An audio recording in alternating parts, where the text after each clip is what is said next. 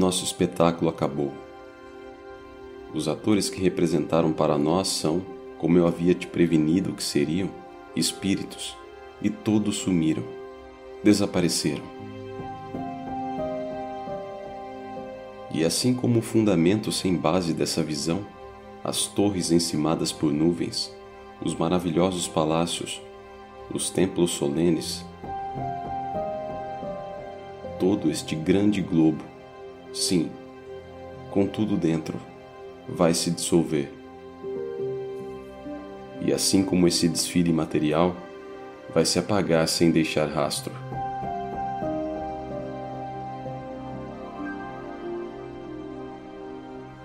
O caráter perecível e imutável do mundo é indissociável do que o faz vivo e digno de amor. É por isso que os poetas costumam atingir o ápice quando falam de mudança, de transitoriedade da vida humana. A beleza desse tipo de poesia transcende um toque de nostalgia que dá um aperto na garganta. As imagens, embora belas em si mesmas, ganharam vida ao se dissolver. As torres, os palácios e os templos passam a ser vibrantes e se rompem por causa do excesso de vida dentro deles. Se o grão de trigo que cai na terra não morre, ele continua só um grão de trigo. Mas se morre, então produz muito fruto.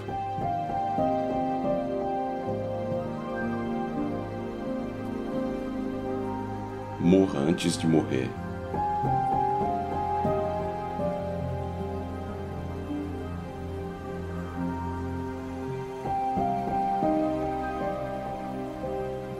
Enquanto você não sabe como morrer e voltar a viver, você é apenas um viajante digno de pena nesta terra sombria.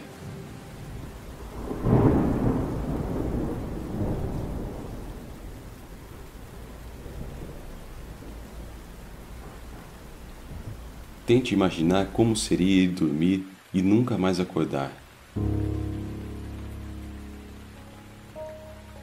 Muitas pessoas pensam que seria como ir a uma eterna escuridão. Nos dias de hoje, a ideia mais plausível para muitas pessoas é que quando morremos, nós apenas deixamos de ser. E isso é tudo. Estamos inclinados a ter em nossa mente uma imagem disso, que na verdade é deprimente. Ser trancado no escuro para todo o sempre. Como se fôssemos enterrados vivos em uma escuridão onde nós estamos cegos, surdos e mudos, mas de alguma forma ainda conscientes. Obviamente não seria isso, porque só conhecemos a escuridão pelo contraste, e somente pelo contraste com a luz. Você não está consciente da escuridão quando está dormindo. Se você for dormir, para dentro da inconsciência por todo o sempre, não seria como estar na escuridão. Na verdade, seria como você jamais tivesse existido. Não só você, mas como tudo o mais. Você estaria naquele estado, como se nunca tivesse existido. E claro, não haveria problemas. Não haveria alguém para se arrepender da perda de nada. Você nem sequer poderia chamar isso de tragédia, porque não haveria ninguém para chamar isso de tragédia. Seria um simples nada. Para sempre e para o nunca.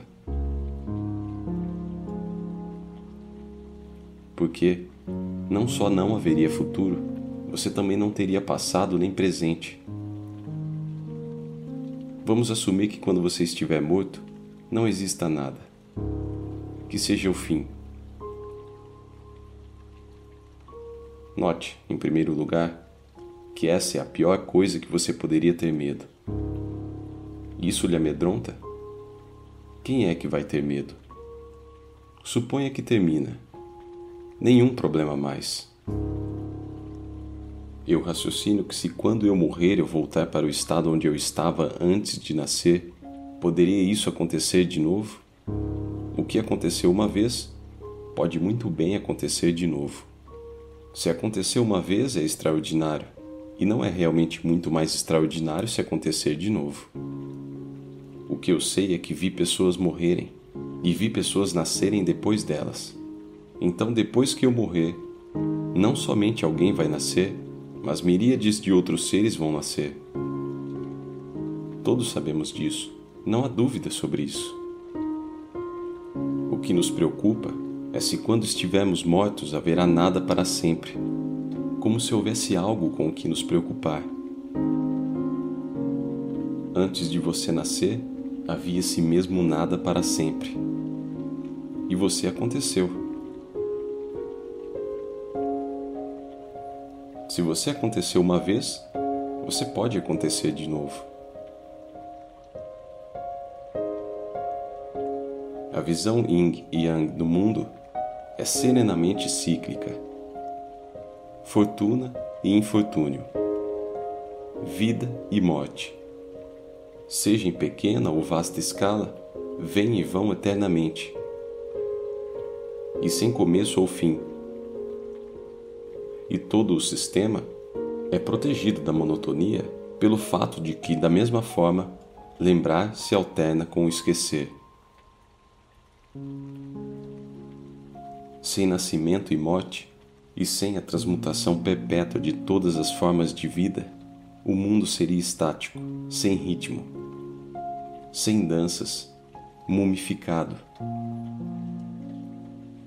Da morte é o epítome da verdade que diz que a cada momento somos lançados no desconhecido.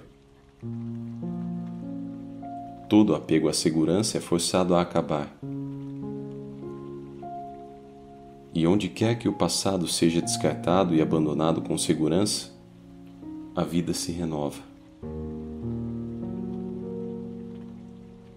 A morte é o desconhecido que todos vivemos antes do nascimento.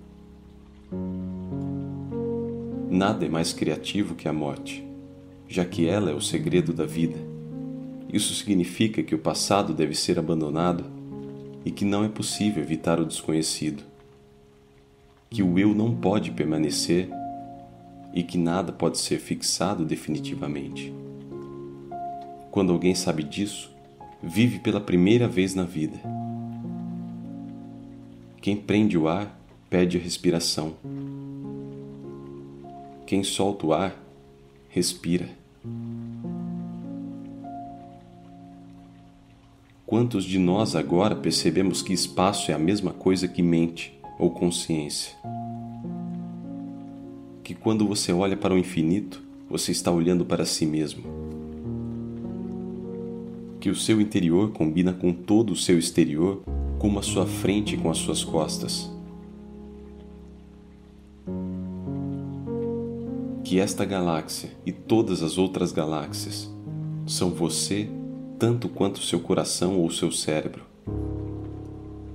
Que seu ir e vir, sua vigília e seu sono, seu nascimento e sua morte são exatamente o mesmo tipo de fenômeno rítmico que as estrelas e suas trevas circundantes?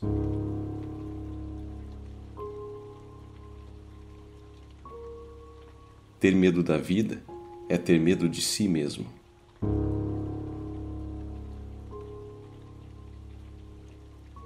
Suprimir o medo da morte o torna ainda mais forte. A questão é apenas saber, sem qualquer sombra de dúvida, que eu e todas as outras coisas agora presentes desaparecerão, até que esse conhecimento obriga a liberá-los. Saiba agora com tanta certeza como se você tivesse acabado de cair da borda do Grand Canyon. Na verdade, você foi expulso da beira de um precipício quando nasceu. E não adianta se agarrar às pedras que caíram com você. Se você tem medo da morte, tenha medo. O ponto é ir com isso, deixá-lo assumir o controle. Medo, fantasmas, dores, transitoriedade, dissolução e tudo. E então vem a surpresa até então inacreditável. Você não morre porque nunca nasceu. Você tinha acabado de esquecer quem você é. Veja, você ouve uma bomba vindo em sua direção. Você pode ouvi-la. Sabe que ela está em cima de você e não há nada que você possa fazer. Está acabado. E você aceita. De repente, existe uma estranha sensação de que tudo está absolutamente claro. E você percebe que não há um grão de areia no universo que esteja no lugar errado. E você entende completamente, absolutamente sobre do que se trata tudo isso. Então você vê que esta é a constante oportunidade apresentada pela morte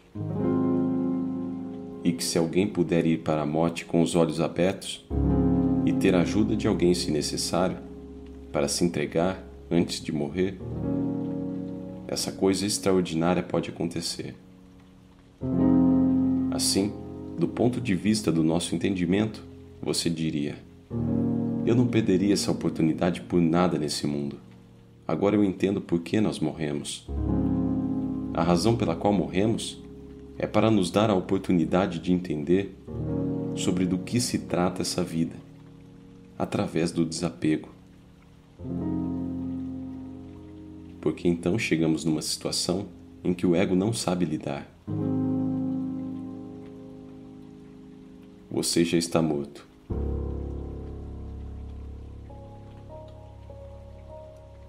Você sabe que vai morrer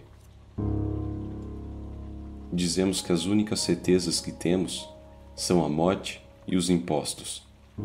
E a morte de cada um de nós agora é tão certa quanto seria se fôssemos morrer daqui a cinco minutos. Então, onde está a sua ansiedade? Tome a si mesmo como já morto, para que você não tenha nada a perder. Um provérbio turco diz que aquele que dorme no chão não cai da cama. Da mesma forma, é a pessoa que se toma como já morta. Daqui a cem anos, você será um punhado de pó. E isso acontecerá de verdade.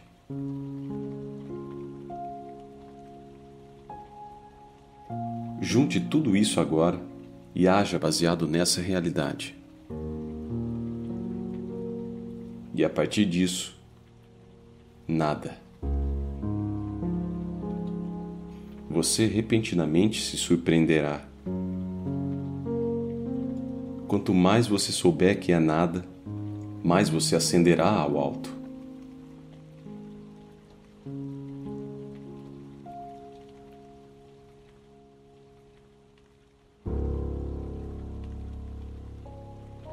Tente imaginar como seria dormir e nunca mais acordar. Agora tente imaginar como seria acordar sem nunca ter dormido.